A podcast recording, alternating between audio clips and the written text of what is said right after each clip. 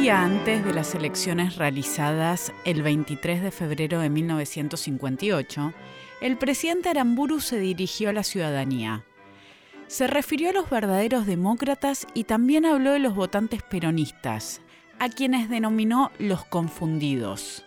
Dijo, cada voto es una voluntad soberana, una opinión libre, una aspiración, un deseo, una exigencia. Cada una es unión, es convivencia, es comprensión, es respeto. Es el símbolo de un pueblo en marcha dejando atrás horas amargas que no volverán jamás, porque el confundido habrá de ser absorbido inexorablemente por la libertad. Para ellos, los confundidos que distan mucho de ser culpables, la democracia abre sus brazos llamándolos sin odios y sin rencores para incorporarlos definitivamente a la dignidad de hombres libres. La vergüenza quedó atrás. Las autoridades que sean elegidas sabrán, con prudencia y criterio, eliminar las células enfermas que pretenden corromper a las sanas estructuras institucionales y partidarias. El 23 de febrero de 1958 fueron las elecciones en las que ganó Arturo Frondizi, luego de su pacto con Perón. El pacto es uno de los sucesos más controvertidos de la historia argentina, no solo porque quienes revisan estos hechos no se ponen de acuerdo sobre cómo habría sucedido, sino porque los propios protagonistas dieron versiones muy diferentes. Frondizi lo negó. Perón dio a conocer los términos en 1959, cuando se sintió traicionado. Frigerio reconoció su existencia, pero nunca admitió que incluyera medidas concretas a cambio del voto peronista. Pero más allá de las dificultades para recrearlos, el pacto convirtió a Arturo Frondizi en presidente. Sobre él vamos a hablar hoy, sobre sus comienzos en política, sus posiciones dentro de la Unión Cívica Radical, su presidencia y por qué, aún hoy, tantas personas con ideas políticas tan diferentes lo siguen reivindicando.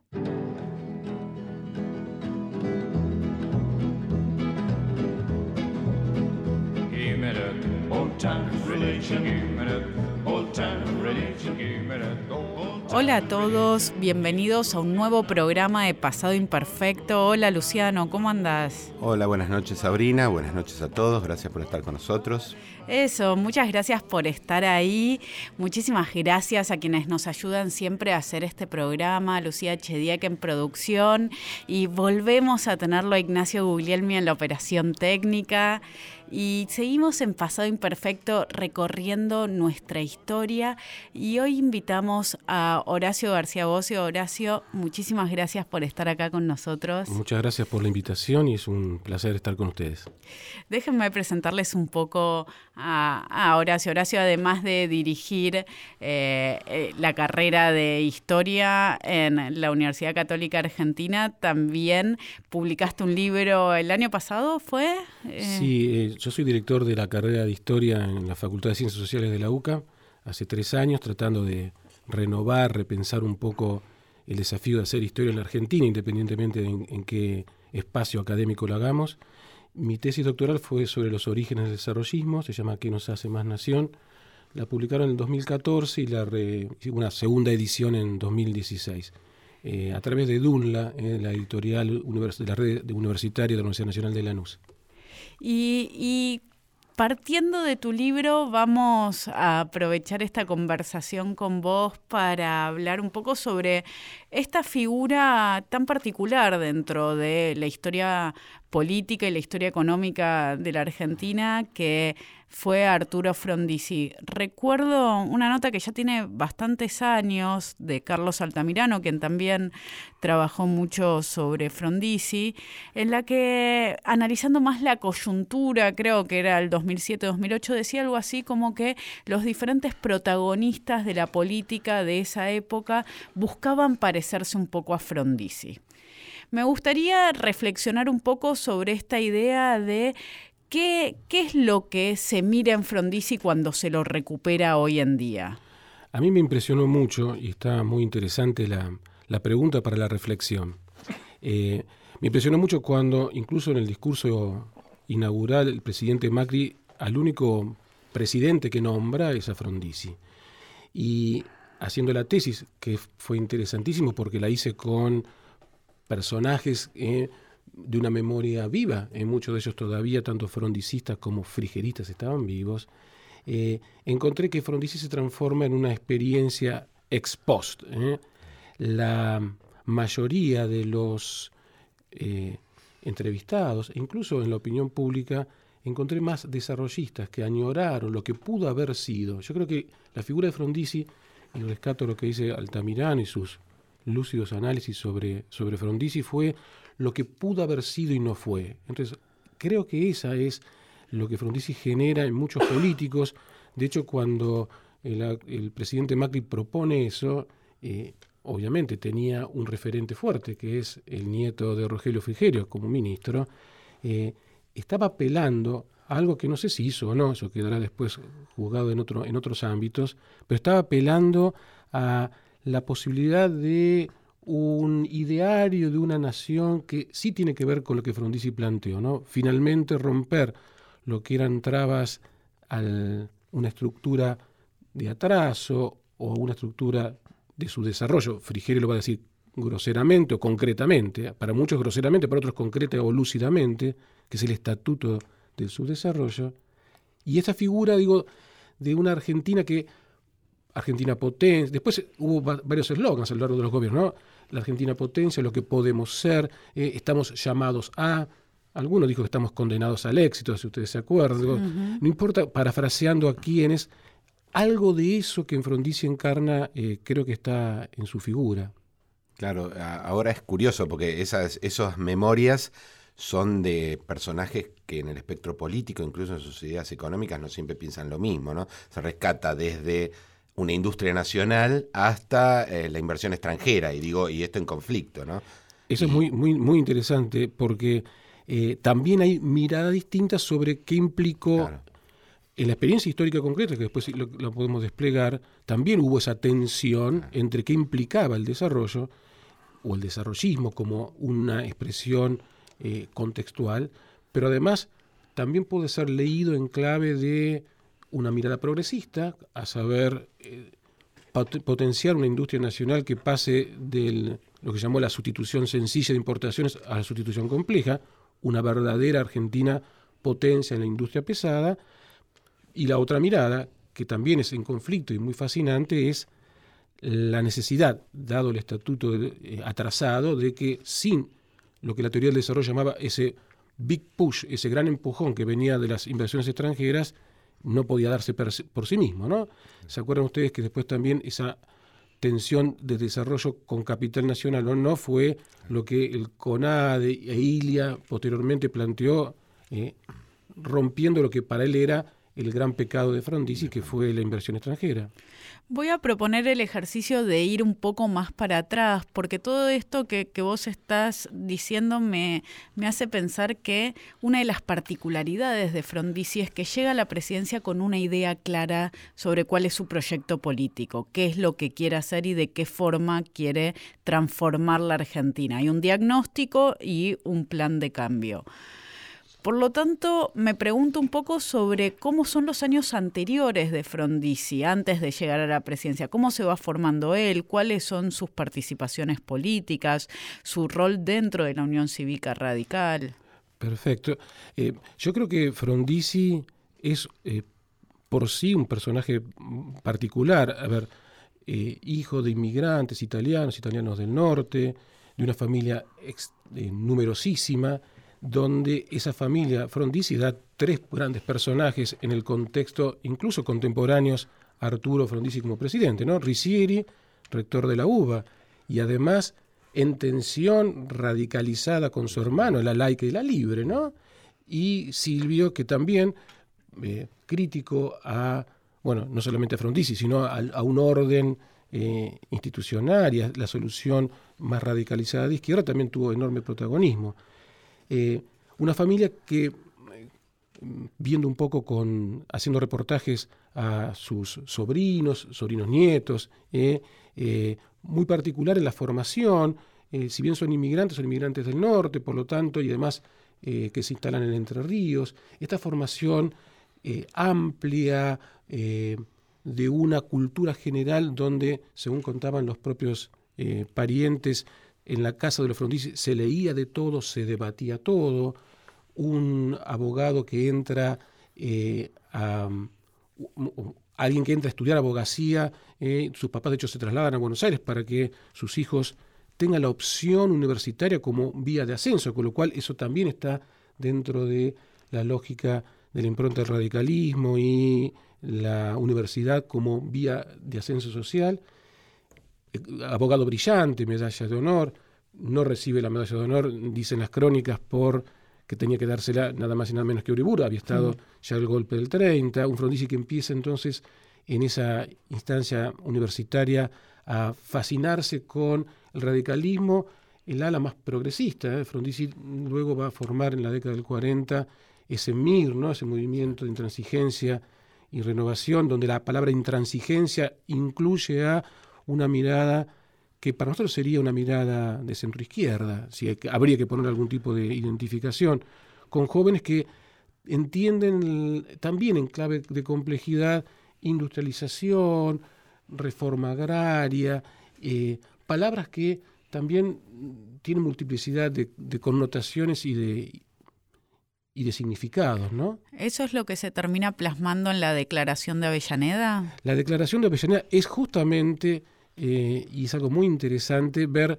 lo que luego lo van a, ya el frontispicio presidente lo van a acusar de traición, ¿no? Una declaración de Avellaneda del 46, de principio del 46, todavía Perón eh, no había asumido plenamente y donde había, no había desplegado todo su, su andamiaje de reformas, donde planteaba justamente estas ideas de la industrialización, del crecimiento en el contexto de la sustitución de importaciones, de la reforma agraria criticando la estructura de la propiedad de la tierra latifundista, eh, y esa declaración de Avellaneda reunía jóvenes que estaban ávidos de lo que luego fueron plasmando algunas de las reformas claves del peronismo, pero ahí sí la impronta radical de, y la crítica también a Perón, eh, porque se mantiene en la oposición. De la oposición, de... esa pureza electoral, de esa lógica de algo que veían o criticaban a Perón como, como modelo. ¿no?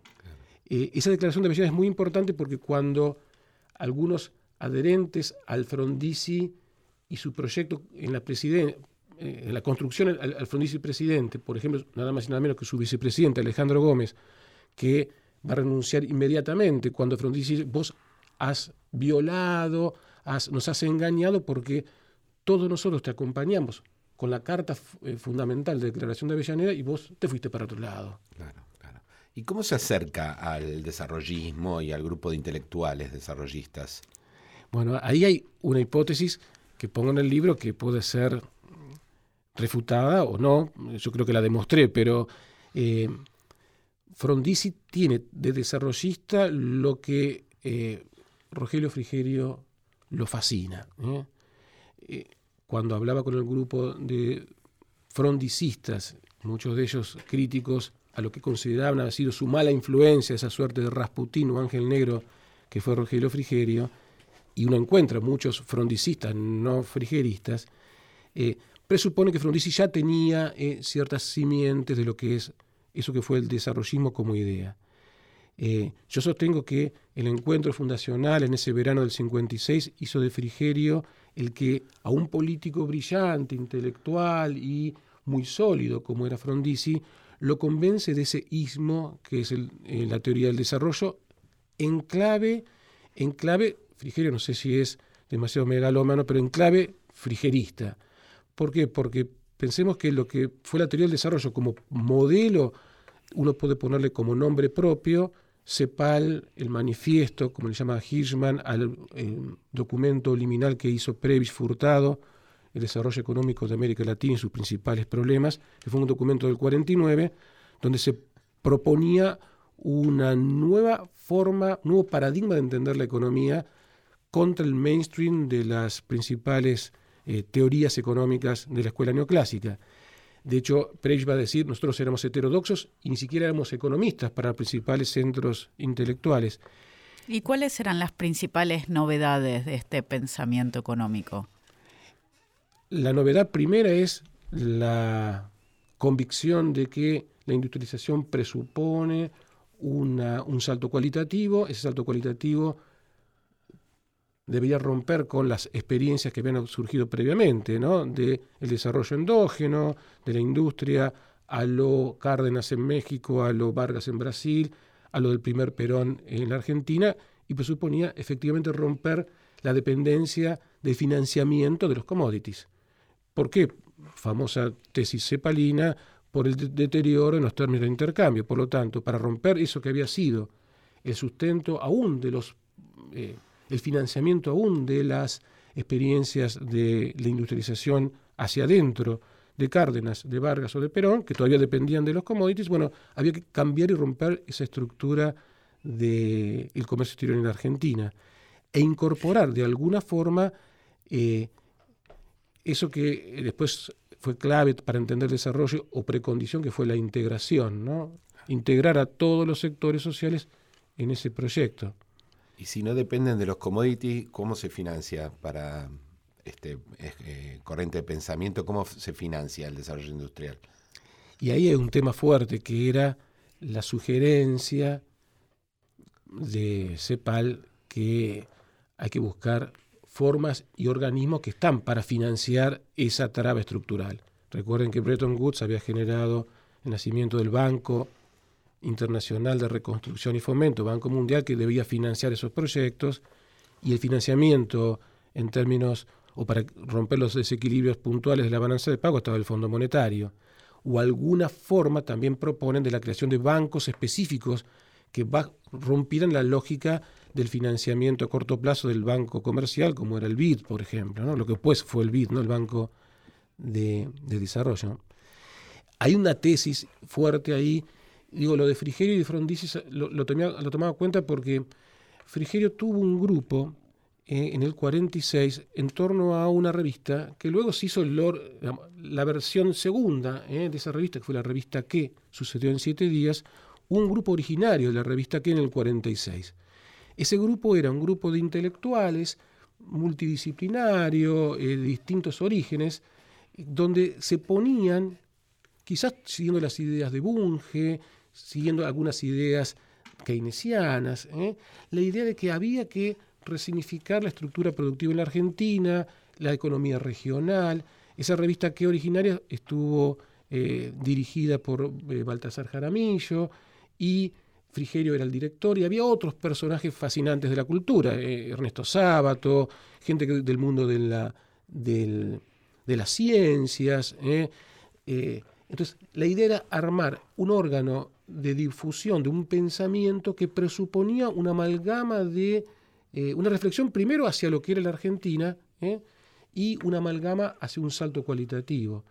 Tomaban como base estructura social y económica de la Argentina eh, un texto de Carlos Hoffa, que según eh, los entrevistados frigeristas, eh, había sido Frigerio el que de alguna forma había, y su grupo de pensamiento, una suerte de think tank, había creado esa idea, porque el subtítulo de la obra de Hoffa es Somos una nación, y ese concepto de nación que de alguna forma es lo que yo ponía en el libro como, como título, ¿no? ¿Qué nos hace más nación? Es la clave hermenéutica eh, para decir si las medidas que estaban tomándose eran o no eran eh, productivas o conducentes. A saber, inversión extranjera, ¿qué nos hace más nación?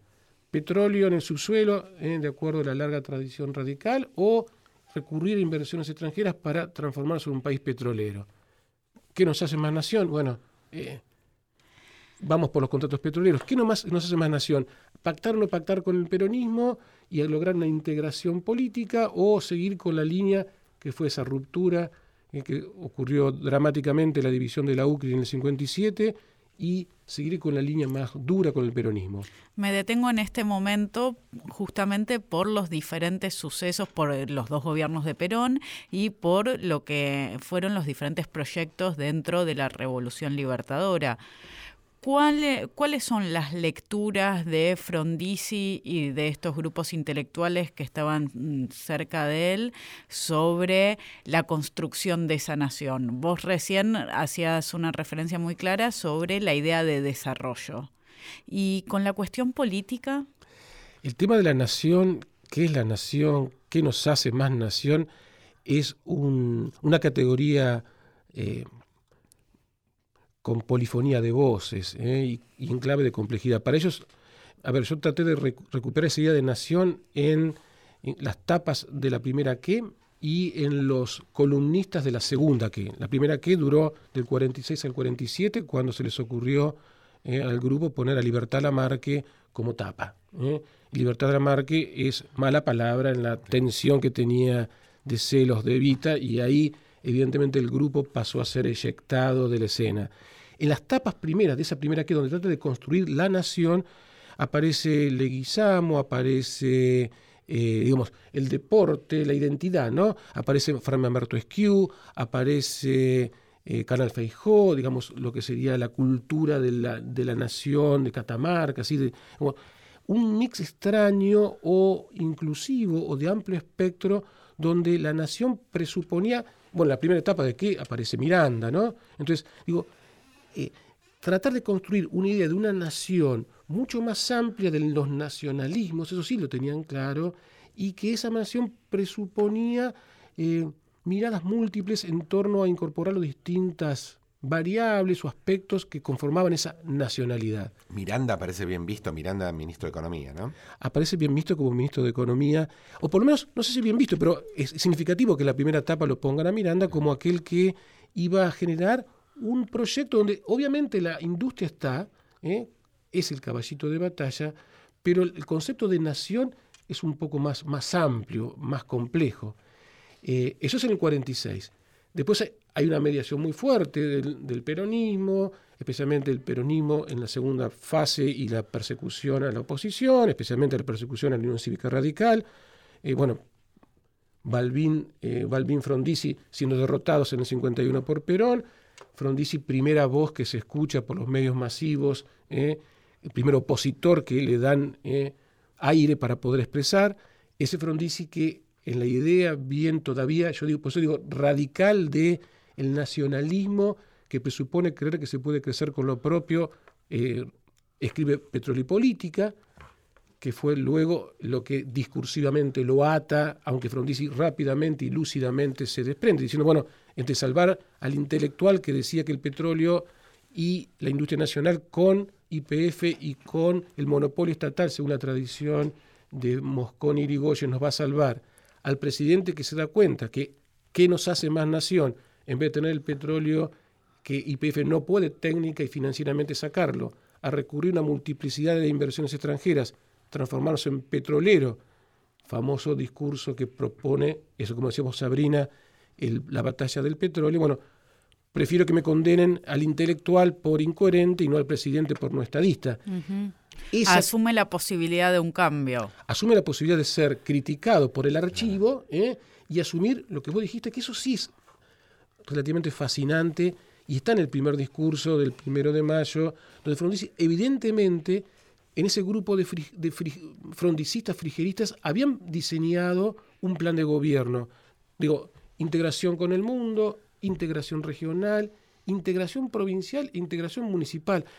Eso sí lo tiene y por eso ha fascinado a muchos diciendo, es la, una de las pocas, eh, uno de los pocos primeros mandatarios que tiene una suerte de plan de eh, integral de lo que quería hacer. Después que lo haya hecho o no, claro, eso es otro, es otro tema. ¿Cuándo se, ¿Cuándo se produce el vuelco de Frondizi y su, acercamiento a Frigerio que tanto lo deslumbra? Por eso, eh, la la crónica dice que es un verano del 56 por un amigo común, ¿eh? que se encuentran y esa fascinación queda plasmada en el intelectual político brillante Frondizi y el hombre de negocios que si bien había militado eh, junto con algunos otros miembros de, la primera que en la, en, en la juventud comunista, ¿no? en la FEDE, aunque no había hecho, había terminado la universidad como es Frigerio, por eso después lo van a acusar eh, de comunista y de la influencia nefasta, entre comillas, que tuvo con Frondizi. Ese encuentro dicen que fue fascinante, que es el que yo pongo en la tapa del libro, es esa foto que un colega psicólogo me dice, eh, eh, para los que obviamente estamos en radio y hay que describir una imagen, están Frondizi y Frigerio de espaldas, el fotógrafo dice que se den vueltas, sacan, eh, están sonriendo hacia, hacia atrás, mirando hacia atrás, como diciendo, bueno, todo ese pasado previo nosotros los estamos invitando optimistamente a cambiarlo y transformarlo. Esa foto, que es una foto hecha para, ¿eh? Para la campaña, se transforma quizás en un símbolo de lo que ellos están diciendo. La estructura de la Argentina hasta ahora ha llegado a este estadio, hay que hacer un salto cualitativo, ese salto cualitativo nosotros lo llamamos desarrollismo. Y ahí eh, según lo que pude estudiar y según muchos de los entrevistados, en ese encuentro ese binomio no se va a romper nunca. Ustedes seguramente vamos a poder hablar, Frondizi tiene una multiplicidad de arcos opositores y un poco en chiste y, no tanto, eh, el único que fue fiel a Frondizi a lo largo de todos esos años fue Frigerio y yo eh, también haciendo una, chanza y su esposa, ¿no? que fue un matrimonio muy, muy, muy amoroso durante años. Estamos conversando con Horacio García Bocio. Tenemos que ir a una pausa, pero volvemos y seguimos con la vida de Frondizi y con el gobierno de Frondizi en el segundo bloque de Pasado Imperfecto. Historia de un país extraño. Pasado Imperfecto. Por Nacional. Seguimos en Pasado Imperfecto. Por Nacional.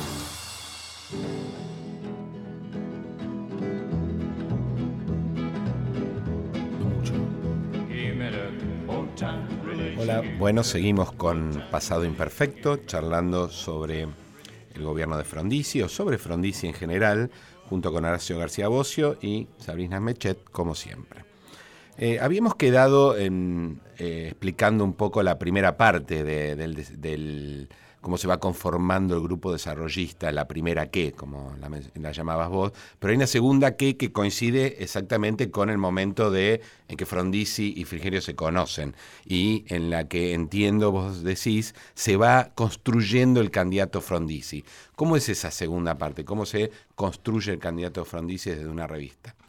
En la segunda que hay un fenómeno editorial fascinante y la idea de que un medio que se transforma en un semanario, según las fuentes, de unas 300.000 eh, ejemplares por semana, eh, empieza a transformarse también en un espacio de opinión pública.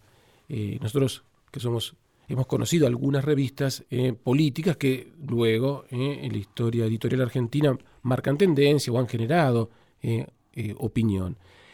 esa segunda que Frigerio la recrea ahora sí como él asumiendo el carácter de director, y en esa segunda que la identidad permanente es construir al candidato Frondizi. Todavía Frondizi formaba parte de la Unión Cívica Radical, recién la división Unión Cívica Radical del Pueblo UCRI iba a ser en el 57, en torno a la Convención Constituyente que tenía que reformar la Constitución peronista, y en esa tensión entre si incorporar o no incorporar al peronismo proscripto, y en ese contexto eh, la construcción del candidato Frondizi ya es, para la figura estratégica de Frigerio, el lúcido, progresista, que va a incorporar no solamente ese nuevo desafío de poner la Argentina en el lugar que se merece, según la expresión de ciertas editoriales de que, haciendo una Argentina que pase de la industrialización sencilla para el mercado interno a la industria pesada, sino también un Frondizi que va a tener que proponer necesariamente un gran acuerdo que se llama, la palabrita clave es la integración, integrar a todos los sectores, incluido en ese sector el peronismo. Para, esa inclusión y esa integración, eh, muy hábilmente eh, Frigerio pone como columnistas estrellas a dos personajes que son muy caros al sentimiento del nacionalismo, incluso el nacionalismo preperonista, que es el grupo Forja, o exponentes de Forja, como es Escalabrino Ortiz y Arturo Jaureche. De hecho, cuando luego eh, Frigerio pasa a ser funcionario del gobierno de Frondizi, por un poquito tiempo la revista que va a estar dirigida nada, nada menos que por Scalabrini. En ese contexto, también es darle una señal. ¿Quiénes son estos que están desde este espacio de opinión pública generando la atracción para un peronismo que, o por, lo menos para un discurso y una experiencia del peronismo reciente, prohibido y proscrito por la Libertadora, que va a darle pie a esa nueva, esa nueva realidad.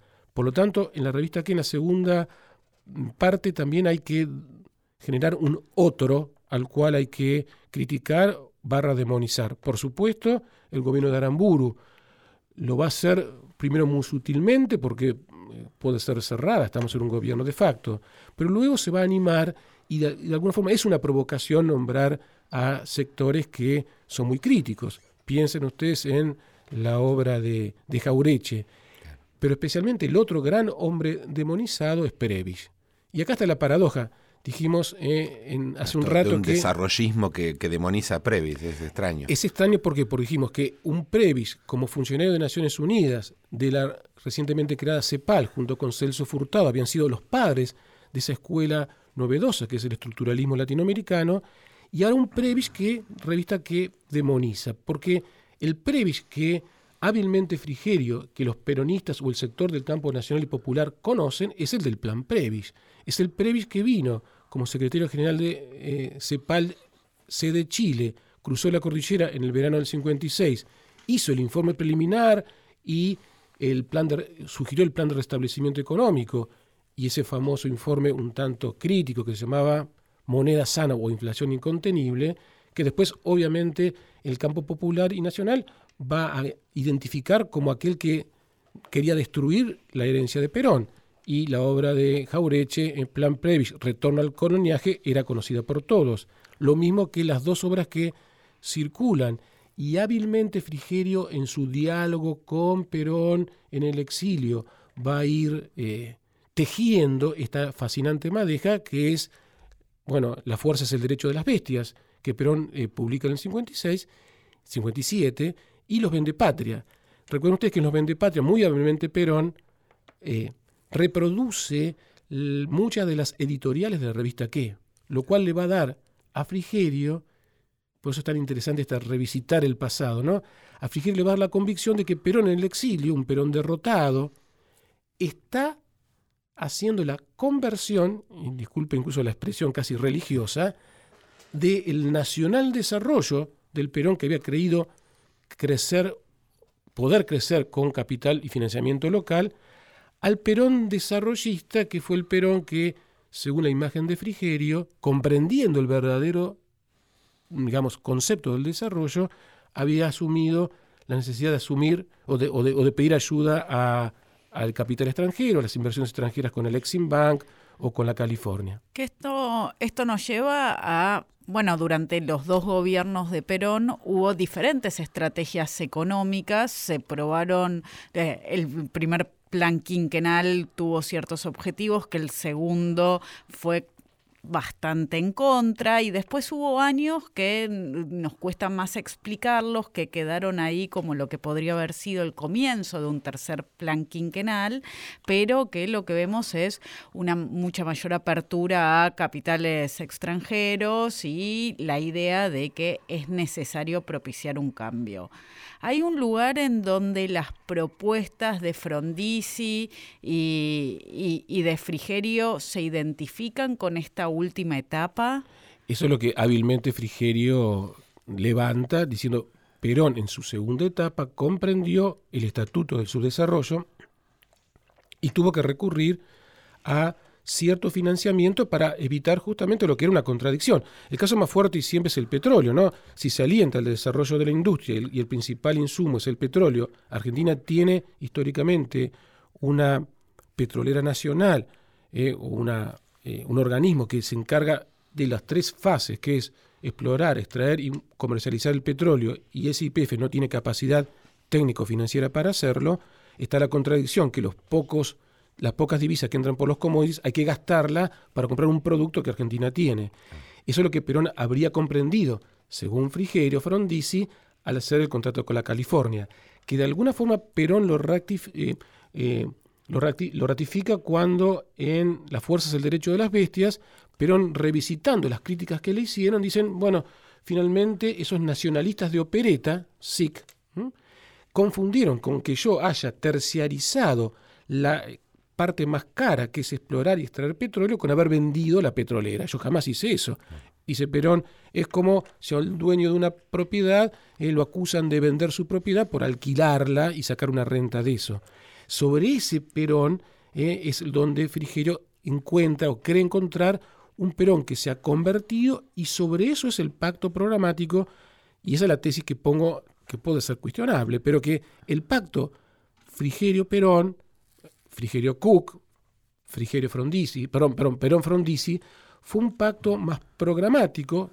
Esto digo, la lectura que hago en el libro es desde la mirada y de la voz de los desarrollistas frondicistas frigeristas. Que, que, es más que simplemente un pacto electoral de ocasión. Que fue más, profundo. Que fue más que un pacto electoral, un pacto.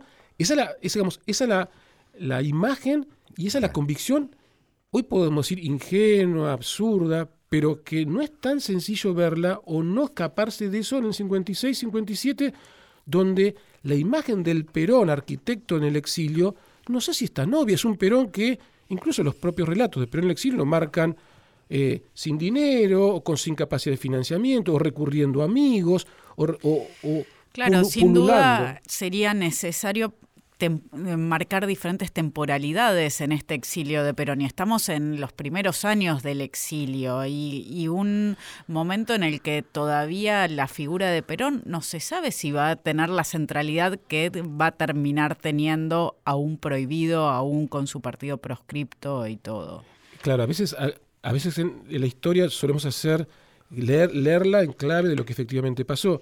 Pero lo fascinante es ver en ese contexto donde hay un eh, presidente que fue sacado por un golpe de Estado, que no generó simpatía más que algunos intentos de la CGT y, y, cierto sector de la CGT. Espejo, por ejemplo, dice, bueno, eh, después del golpe vamos a tratar de normalizar la situación. ¿eh? Y un Perón que en el exilio está pululando, digo, por distintos lugares donde lo pueden dar algún tipo de asilo, y fue por varios lugares. Y entonces hay una famosa etapa de la revista que que es donde se llama Reportaje de Caracas, donde eh, Frigerio va. ¿Qué hace el director de qué en Caracas? ¿A qué va a Caracas? No se dice nada más. En ninguna parte de esa, de esa revista que se aclara más que eso. ¿eh? Por lo tanto, después Frigerio va a decir, ¿dónde está, las, dónde está los secretos de un pacto donde la tapa se llama, primero, reportaje de Caracas, y después donde sí la segunda revista dice misión cumplida y donde explícitamente se dice que hubo un acuerdo. No están los, términos del acuerdo, no están lo que después Perón denuncia que no se cumplió, pero eh, a buen entendedor pocas palabras. ¿Qué fue a hacer el director de qué en ese contexto? Lo que es interesante, me quedé pensando volviendo a la figura de, de Previs, es la demonización que hacen, porque ahí sí se ganan eh, el criptoindustrialista, así lo llama eh, así lo llama eh, la revista que a, a Previs, diciendo, bueno, ven este sector del conservadurismo antipopular, protoimperialista, ¿eh? es aquel que nosotros, es el modelo de desarrollo que nosotros no queremos. Es raro, CEPAL, que es la, en Naciones Unidas el centro de la teoría del desarrollo, en la mirada del desarrollismo frondicista frigerista es el centro de esa de ese imperialismo ideológico conceptual. Y la idea es que hay una, hay una digamos... perdón, te hago una consulta. ¿La diferencia se sustenta solamente en la crítica que Previs le hace al, peronismo o, o, de verdad hay una diferencia? Digo, ¿es más de ocasión y de oportunidad o hay una diferencia en serio en dos visiones distintas de lo que sería el desarrollismo? Hay... Eh, una demonización necesaria de Previs, ¿eh? eso es obvio. Previs, el que Previs que hace el informe a la Libertadora es el Previs gorila, ¿eh? funcionario, del, del, gobierno de la década infame, porque obviamente, si lo tenés como columnista a Jaureche y eh, fue muy popular el plan Previs Retorno al Coloniaje, ese Previs tiene que estar explícito porque hay que ganarse ese sector que arrastra y que lee que por la pluma de Scalabrini y de Jaureche. Después, eso hay que estudiarlo más, eh, incluso traté de, interpretar ya Frondizi como presidente. Ustedes saben que Frondizi tiene eh, a Frigerio como su asesor, eh, el secretario de Asuntos Económicos y Sociales, pero en provincia de Buenos Aires, que está el gobernador Allende, Oscar Allende, el ministro de Economía de Allende es Aldo Ferrer. Y Aldo Ferrer es un discípulo directo del previs cepalino economista brillante. En algún trabajito intenté ver que hay algunas diferencias entre lo que yo llamo el desarrollismo cepalino, provincia de Buenos Aires, y el desarrollismo frigerista, que son conceptuales especialmente en algunas eh, en algunas miradas sobre el capital extranjero, sobre la necesidad de hacer algunas transformaciones estructurales, por ejemplo, en todo el sistema impositivo y de la distribución de la tierra, que en provincia de Buenos Aires lo intenta hacer eh, eh, Ferrer, dura solamente dos años, de los cuatro que dura Allende, por lo tanto, evidentemente, la impronta cepalina en provincia de Buenos Aires también chocó con la impronta frigerista.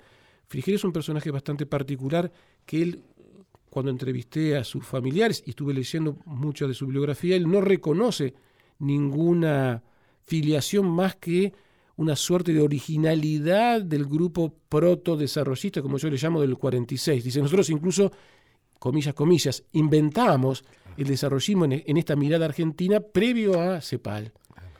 Y hay otra cosa que sí es fuerte, eso lo dice Catherine Sickin, que es la eh, especialista, ¿se acuerdan que hizo Catherine sobre eh, la tesis doctoral sobre el gobierno desarrollista argentino y brasileño, ¿no? sobre Frondizi y Kubitschek? Sickin dice de alguna forma, reafirma esto, ¿no? que la teoría del desarrollo fue una mirada latinoamericana previa incluso a los teóricos del desarrollo que empiezan a publicar en los países desarrollados. A ver, los llamados teóricos del desarrollo, Hirschman, eh, eh, Rosenstein Rodan, Rostov, eh, Lewis, todos empiezan a publicar del 58 en adelante, con el cual el gobierno de Kubitschek y el de Frondizi ya estaban actuando. A mí eso sí me fascina. De alguna forma, más allá de, su rol megalómano, que lo tienen, ¿no? Tanto Kubitschek y su asesor Elio Yaguaribe, al cual entrevisté y le pregunté, eh, doctor, ¿quién es el inventor del desarrollismo? me dice, ¡Oh! ¿no? y, si yo le hubiera preguntado a Frigerio, no, no pude entrevistar nunca. Dicho lo mismo. Le hubiera dicho lo mismo. ¿eh?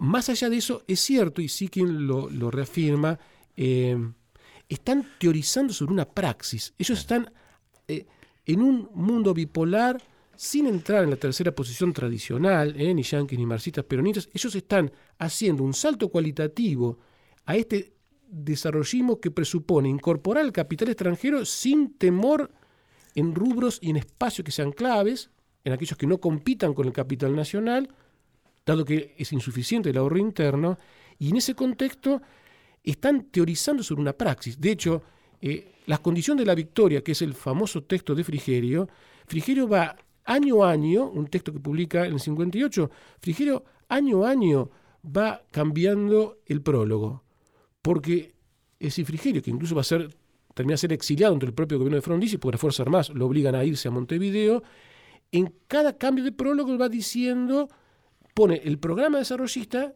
que ellos habían diseñado y cómo año a año se va modificando o ajustando de acuerdo a la praxis. Yendo a, no solo a la praxis, sino a la coyuntura con la que se enfrentaban en el mismo momento en el que estaban teorizando sobre este desarrollo, estoy pensando en, estaban pensando en la industrialización y se encontraban diariamente con una conflictividad social que iba en aumento en el 57, en el 58. ¿Cuáles son las reacciones de Frondizi y de su gobierno frente a, este aumento de la conflictividad social? Algo que quedó mucho ahí en el imaginario muy fuertemente es la aplicación del plan Conintes. Claro. A ver, ahora voy a tratar de, ser más, más, hablar con menos pasión, a ver si puedo, si puedo eh, tratar de escribir un, escenario de conflictividad y de complejidad. Frondizi finalmente, efectivamente, hace un pacto electoral con Perón, o preelectoral con Perón, que le presupone a Frondizi poder captar esa necesaria eh, masa de votos que había votado en blanco en la, digamos, en la elección de la Constitución del 57 y que regaña dientes, pero no ordena que eh, voten a Frondizi. Por lo tanto, Frondizi ya entra con un programa condicionado a cumplir ese pacto preelectoral, eh, detestado por la Unión Cívica Radical del Pueblo, con el cual sabían que Frondizi había pactado con el enemigo, con el condicionamiento de las Fuerzas Armadas, que sabían que Frondizi había pactado con el enemigo. Cuando Frondizi, si bien aplica las primeras medidas que le devuelven a los sindicatos la personería jurídica, eh, la ley de asociaciones profesionales, hace aumento masivo de salario, eh, propone algunas medidas que traten de generar una sensación de calma en, el ámbito de, la cuestión social, ese Frondizi rápidamente rompe filas con el movimiento obrero, primer, eh, primer episodio, eh, la toma del frigorífico Lisandro de la Torre, y a partir de ahí, eh, grupos que en la resistencia peronista, que la habían sostenido y peleado para mantener a Perón vivo en la memoria colectiva y las reivindicaciones entre el 55 y el 58 medianamente potables, se encuentran con que este candidato está violando, violentando ese acuerdo que básicamente consistía en no haber levantado la proscripción. En ese contexto también Frondizi y ciertos actos que la resistencia peronista, o la llamada resistencia peronista, hicieron para generar digamos, movilizar a la opinión pública, algunos atentados, ¿eh? hace que Frondizi justifique ¿eh? el, el Conintes. Entre paréntesis, el Conintes también coincide con la presión de las Fuerzas Armadas para que Frondizi abandone el desarrollo o el desarrollismo en pro de la estabilidad, porque le ponen al Alvarado Garay. Piensen que de los cuatro años que estuvo Frondizi, dos estuvo eh, del 59, abril del 59, eh, abril del 61 estuvo el Sogaray. Y la tensión ahí es estabilidad o desarrollo. Frondizi dice, bueno, el desarrollo presupone inflación, inflación de demanda, no hay problema pero para el que vive de un salario la inflación presupone pérdida del poder adquisitivo. Alzogaray dice, bueno, hay que enfriar el desarrollo para proponer la estabilidad y ahí propone los, también la caída del poder adquisitivo real con los bonos. Entonces, hay todo un contexto de tensión donde evidentemente ese conintes, que hay colegas que lo están estudiando, lo están estudiando muy bien, realmente es una cuestión fuerte, no son estrictamente presos políticos, es poner... Eh, de nuevo disposición del Poder Ejecutivo a ciertos sectores al cual se considera subversivos, reabrir la cárcel de Ushuaia eh, o enviarlos a Ushuaia. He tenido la oportunidad de ver y entrevistarme con algunos presos con INTES. Bueno, y no es tan sencillo y los frondicistas quizás que escuchen este programa van a protestar eh, algunas de las medidas que ese CONINTES propone, eh, incluso, si bien no podemos ni siquiera hacer una analogía muy grosera con lo que fue métodos de detención eh, en otras épocas, pero sí los presos con INTES describen algunas, algunas formas que por estos eh, asesores militares que vinieron de Argelia para que las Fuerzas Armadas pudieran combatir la lucha antisubversiva aplicaron, ¿sí?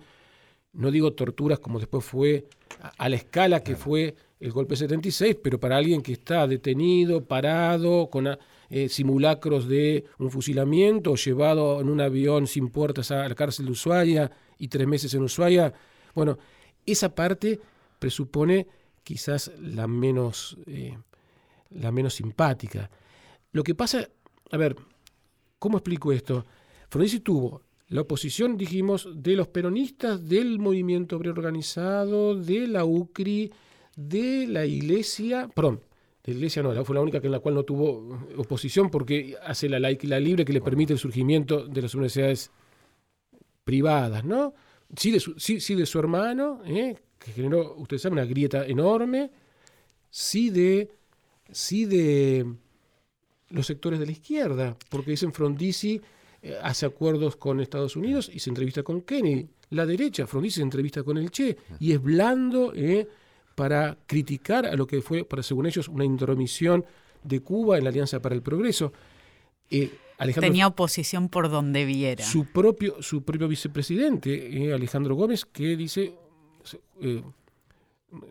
renuncia inmediatamente, diciendo, bueno, vos eh, violaste eh, toda la confianza y, la convención de Avellaneda. Entonces se queda de alguna forma sin un sustento y la obsesión es, ustedes quédense tranquilos, yo cedo, ¿eh? me hacen presión, planteo militar, cedo. ¿Qué nos hace más nación? Que se vaya Frigerio de mi lado, se va. Que poner al Sogaray, se va. Ustedes van a ver, dice Frondizi, van a ver que después de cuatro años de plan desarrollista, que presupone batalla del petróleo, que vamos a ganar, que presupone crear una mirada nueva. El desarrollismo presupone know-how. Entonces, eh, la creación del CONICET, poner a Bernardo José a la cabeza y crear una educación técnica de calidad, entonces eh, unir a todas las escuelas industriales en la CONEA o crear eh, una estrategia para que haya ingenieros de Plantic y la UTN y van a ver que si ponemos inversiones en rubros estratégicos como el parque automotriz, que está atrasado. Bueno, van a ver que ustedes, si logran, van a ver que ustedes que si me dan esos cuatro años, lo vamos a lograr. Hablando con los desarrollistas, tanto brasileños como argentinos, dicen la obsesión de Kubitschek, plan de metas, 50 en 5, o de Frondizi es, digamos, el recurso que ellos sabían que era escaso es el tiempo. Denme tiempo, dennos tiempo. 50 en 5, decía Kubitschek. Vengo en 5 años de gobierno a romper con 50 años de atraso estructural en el Brasil. Esa es su obsesión, ¿no? ¿Y Frondizi ve la llegada anticipada de su final?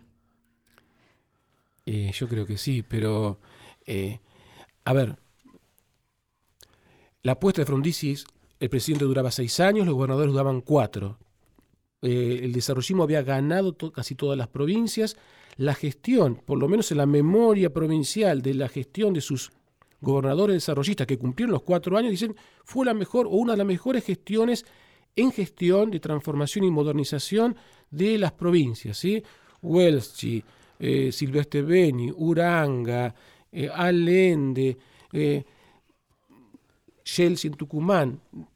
Frondizi dice, van a ver que en las elecciones para renovar gobernadores en el 62, habían pasado cuatro años, vamos a ganar. Y ese vamos a ganar, por lo menos eh, Vito, lo que era el, ministro del Interior, le dice, más o menos hemos visto que efectivamente la política económica eh, ha permitido, o el programa desarrollista ha sido exitoso, y los logros en materia de obra pública, en materia de crecimiento, en materia que van a permitir vencer en las elecciones. Y ahí estaba la clave. Por eso Frondizi levanta la proscripción al peronismo en la provincia de Buenos Aires y si le ganaba Andrés Framini, eh, el programa desarrollista ganaba lo que no tenía, que era legitimidad. Legitimidad política. Legitimidad política. Pero no gana. Y no gana. ¿Y en otras provincias cómo le va? Y en otras provincias eh, no podemos saberlo porque el triunfo de Flamini hace que las Fuerzas Armadas obliguen a Frondizi a levantar la proscripción, perdón, a volver a, volver a la proscripción y, y viene el golpe, ¿no? No renunciaré, no me suicidaré, no me iré del país y se fue a la isla Martín García, ¿no? De alguna manera hay un problema de tiempo, digamos, ¿no? las aprontes de coyuntura de la política no permiten, parecería de lo que vos decís, un programa que necesita ciertos plazos y esos plazos la política no se los concede ni a Frondizi y parecería que a nadie. sin hacer ningún tipo de analogía con cualquier situación similar, eh, la política tiene programas que el mediano y largo plazo por eso, digamos, eh, a mí me fascinó el tema del desarrollismo. También presupone ciertas miradas sociológicas. A saber, el gobierno de, Brasil, eh, después de Kubitschek, vino Cuadro Goulart, ¿no? Y tampoco le dieron tiempo y el golpe del 64 termina con esa idea. Ahora bien... No es solo un fenómeno nuestro. No, no es, Un, no es un fenómeno nuestro. Tenemos, tenemos que ir terminando este programa. Muchísimas gracias, Horacio, por acompañarnos. Muchísimas gracias, Luciano, por hacer el programa juntos. Gracias, Horacio, y gracias a todos los que nos han escuchado. Muy buenas noches. Seguimos la semana que viene con más Pasado Imperfecto. Old time religion gave me that old time religion is good enough for me. It was good for my dear mother, good for my dear mother, good for my dear mother, and it's good enough for me. Old time religion